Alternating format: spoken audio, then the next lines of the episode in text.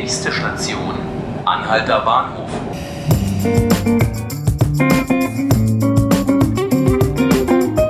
Hallo und herzlich willkommen zu 5 Minuten Berlin, dem Tagesspiegel Podcast. Ich bin Johannes Bockenheimer und mit mir im Studio steht heute mein Kollege Oliver Voss. Hallo Oliver. Hallo. Oliver, sprechen möchte ich mit dir über das Thema künstliche Intelligenz.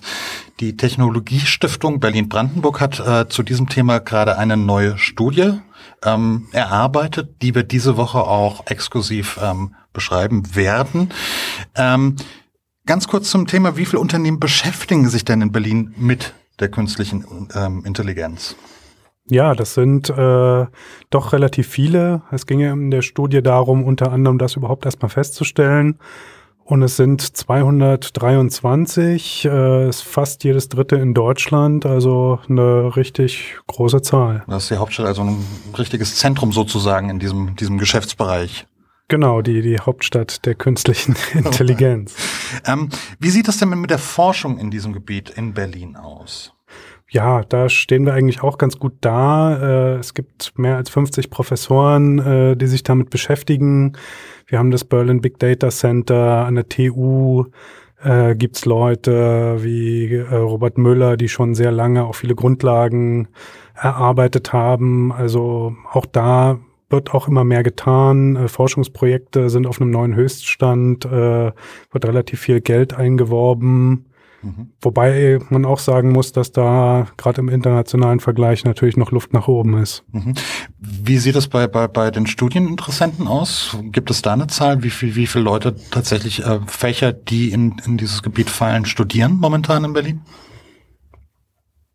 Das, das boomt auch. Also es gibt diese, diese Vorlesungen an der TU, äh, wo vor paar Jahren äh, kaum jemand drin saß. Die sind inzwischen überfüllt. Äh, die Studenten haben halt auch mitgekriegt, dass das ein riesen Zukunftsthema ist und äh, wollen äh, solche Sachen lernen. Äh, da ist ein großer Andrang und könnte sicherlich sagen, auch fordern viele Leute, mit denen ich gesprochen habe, dass man da auch noch mehr Lehrstühle bräuchte. Okay.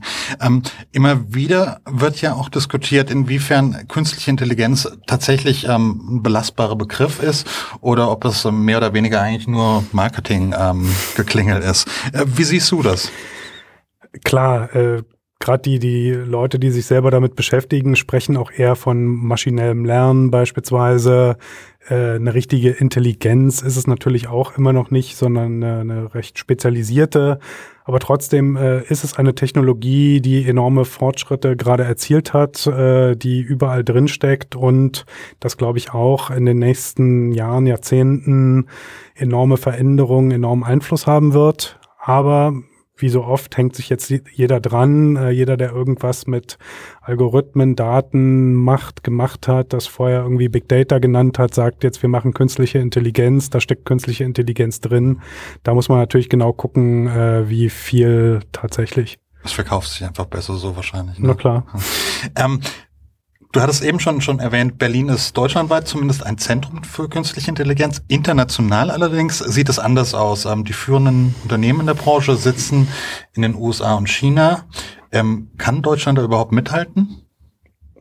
Ja, wir müssen aufpassen. Also genau, du sagst es, äh, die US-Unternehmen sind ganz weit vorn. Google, Facebook, die üblichen Verdächtigen, Amazon, wobei Amazon äh, interessanterweise auch eines der Haupt-KI-Zentren äh, in Berlin hat. Äh, aber diese Unternehmen äh, kaufen auch massiv eben die Spitzenforscher weg. Äh, der Markt ist leergefegt, die, die kriegen enorme Gehälter und es gibt viele andere Länder, vor allem China, die inzwischen auch äh, Riesensummen äh, reinstecken, selber, die zum Weltmarktführer in KI werden wollen. Insofern äh, müssen wir gucken, dass wir da mithalten können künftig. Was unternimmt die Bundesregierung? Gibt es da Pläne? Es gibt noch keinen Plan, aber man ist dabei, einen Plan zu erarbeiten. Äh, ja, also sie haben das Thema erkannt. Es geht voran, allerdings ein bisschen langsam. Jetzt wird halt erstmal eine Strategie ausgearbeitet, äh, Kommission eingesetzt, Räte.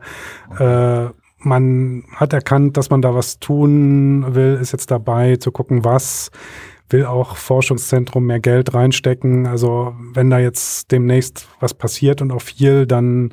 ist das gut, äh, aber es könnte schneller gehen und mehr werden und Wahrscheinlich also auch ein Thema, was man auf der nationalstaatlichen Ebene nicht unbedingt lösen kann. Wie sieht es dann äh, mit der EU aus? Gibt es da Förderprogramme?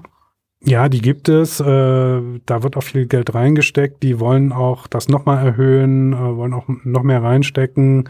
Plus die Staaten müssen selber mitmachen. Also ja, da Es muss ich noch einiges zu tun.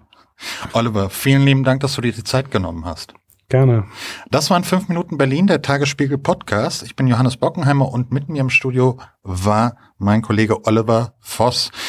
Sie können alle Folgen des Podcasts online anhören auf tagesspiegel.de slash podcast und abonnieren können Sie uns auf Spotify und iTunes. Vielen Dank fürs Hören, auf Wiederhören und au revoir.